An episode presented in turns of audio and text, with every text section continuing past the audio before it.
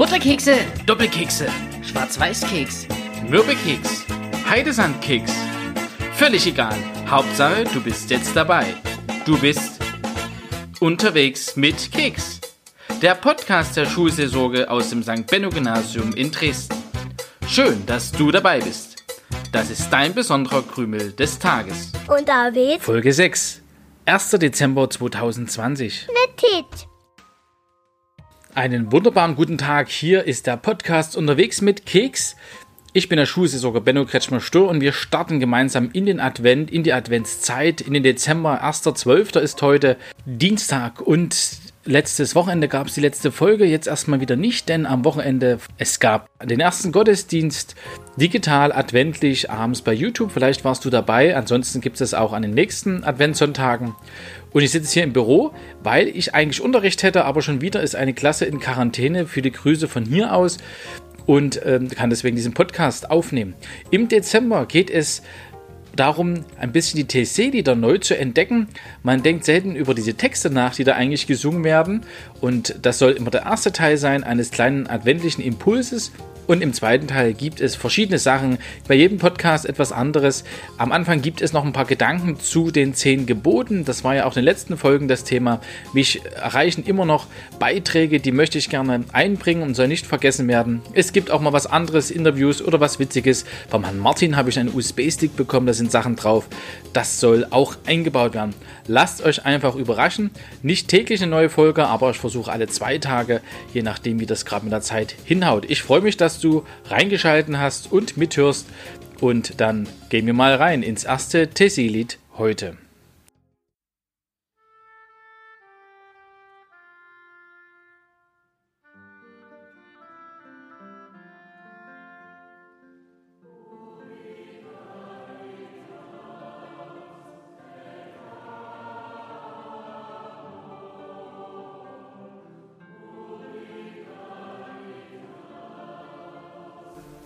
Ubi caritas et amor Deus ibi est. Wo die Liebe und die Güte, da ist Gott.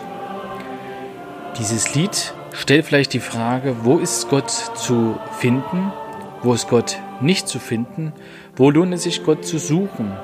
Und vielleicht ist es der Hinweis darauf, Gott nicht zu eng zu sehen, auf einen Blitz zu warten, auf eine ganz gravierende, sofortige Veränderung, sondern dass Gott manchmal auch indirekt zu erkennen ist und dass vielleicht auch unsere Bilder von Gott immer wieder hinterfragt werden müssen. Vielleicht ist Gott dort zu entdecken, wo in Zeichen sichtbar wird, Menschen sind gut zueinander. Liebe und Güte stehen im Mittelpunkt und nicht der Zweck, dass irgendetwas wollen, irgendeine Absicht oder ein Kauf, ein Tausch, was auch immer, sondern füreinander Dasein ist im Mittelpunkt. Und es sind vielleicht Momente, wo die Verbindung eine ist, wo man merkt, das ist nicht nur menschlicher Art, sondern da berühren sich vielleicht Himmel und Erde. Da ist etwas Göttliches dabei, weil vielleicht diese Verbindung einfach völlig absichtslos ist und das Gespräch einfach schön ist miteinander, dass man füreinander einsteht, sich versteht. Und das ist vielleicht mehr als das, was wir auf dieser Erde entdecken können. Und vielleicht ist dort Gott zu finden. In diesem Miteinander, in dieser Liebe. Wir sprechen da auch vom Heiligen Geist. Wo erlebst du Liebe und Güte? Kannst du etwas in deinem Alltag von Gott erahnen? Vielleicht in ganz konkreten Gesprächen, in Beziehungen, wo du mit Menschen zusammen bist. Wo erfährst du Gott? Wo erfährst du Liebe und Güte, die auf den Himmel hinweisen?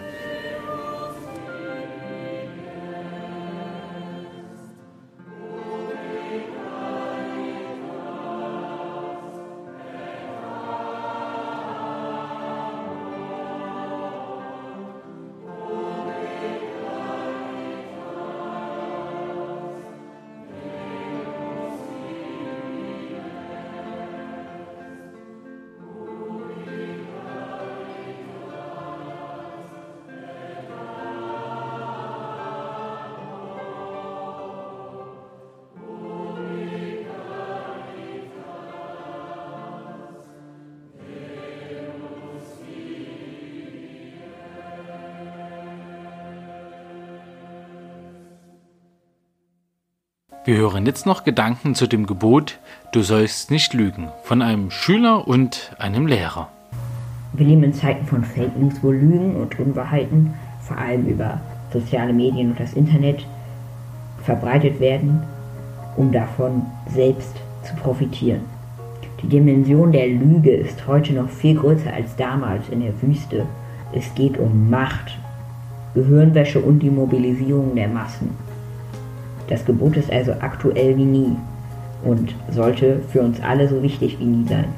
Vielleicht hätte es Gott in Anbetracht der Entwicklungen sogar noch erweitert und gesagt, du sollst nicht falsch gegen deinen Nächsten aussagen und Lügen gegen deinen Nächsten aufdecken.